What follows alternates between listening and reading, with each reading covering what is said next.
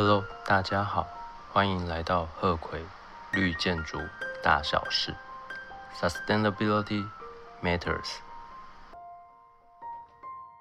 这一集我们要跟各位说明 LEED 的第二个 Credit Category，得分的分数项目大的范围、大的领域，以及简单说明它旗下的第一个 Credit 得分项目。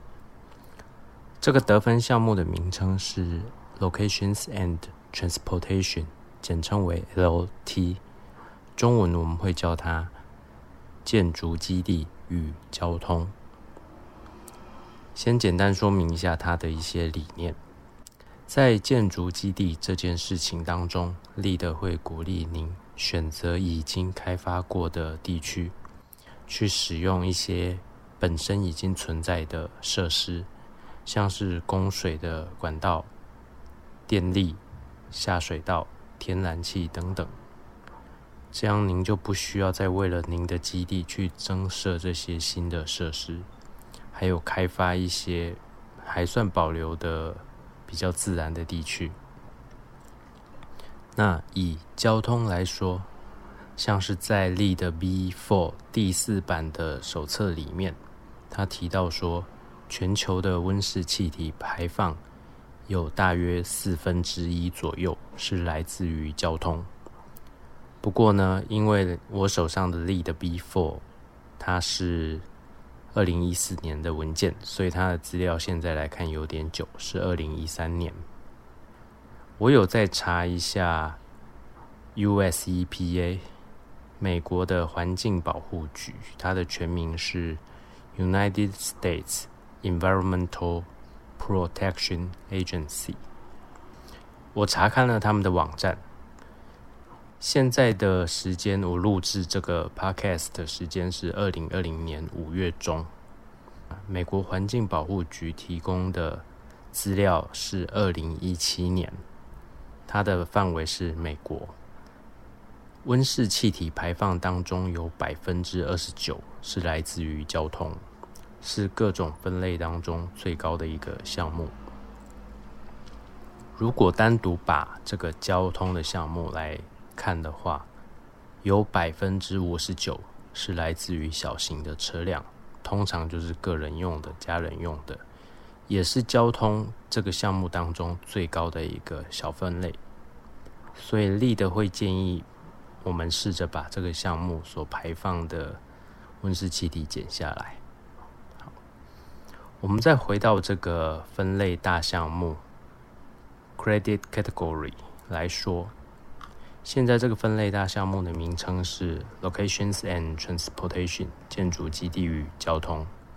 它旗下没有任何一个 Prerequisite（ 必要项目）。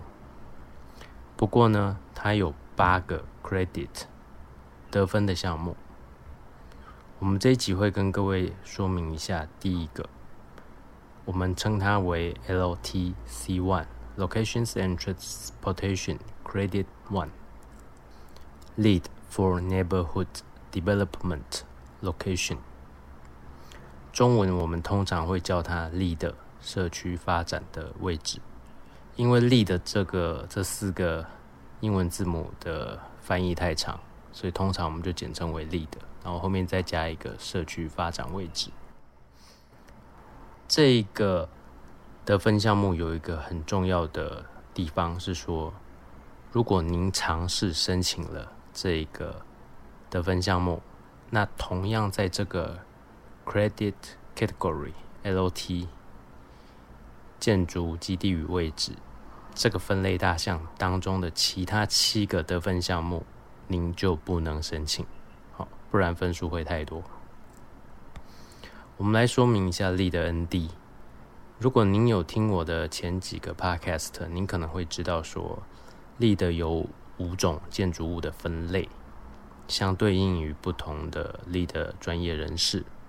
那我们现在在讲的是 BDC（Building Design and Construction），建筑设计及营造是最常被使用的一个项目。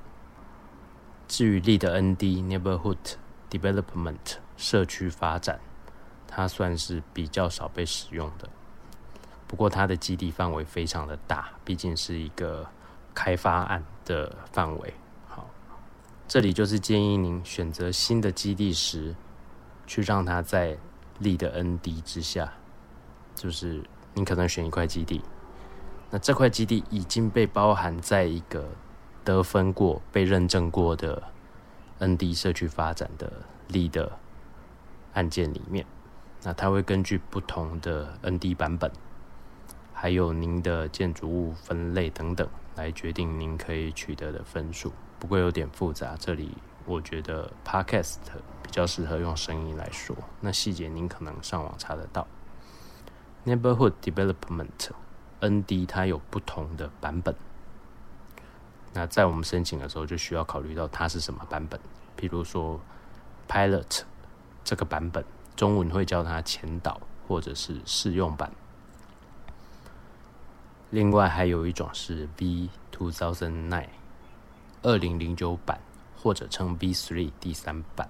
好，在这些当中，如果你的 ND 社区发展有进行到 Stage two or three 第二阶段或第三阶段，您就可以申请我们现在讲的得分项目。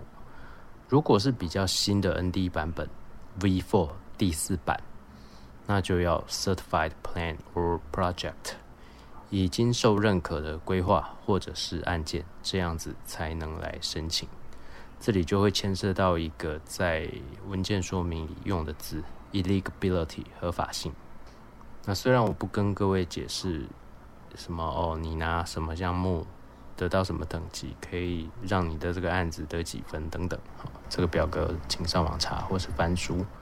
不过我要提供一个我的经验，就是如果您看到这个复杂的表格，你要怎么去处理它？讲的比较白的，就是面对考试。好，我通过力的 AP 考试六次，所以这是我一个很重要的经验。挑出关键字来处理这个表格。那你现在讲的这个表格，其实就是两个不在上面的关键字。好第一个是 Stage One 第一阶段，第二个是 Conditional 条件式的。只要出现这两个字，就代表他没有办法申请这个得分项目。我不确定您听这个 Podcast 有没有对 Lead 有兴趣，或是计划准备考试。不过如果有的话，我刚才的意见，还有您将来在读 Lead 的手册时，您都可以做一个参考。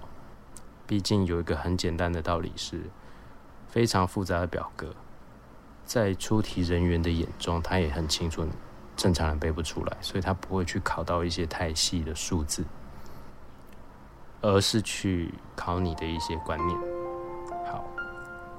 感谢您的收听，我们下一集见，谢谢您，拜拜。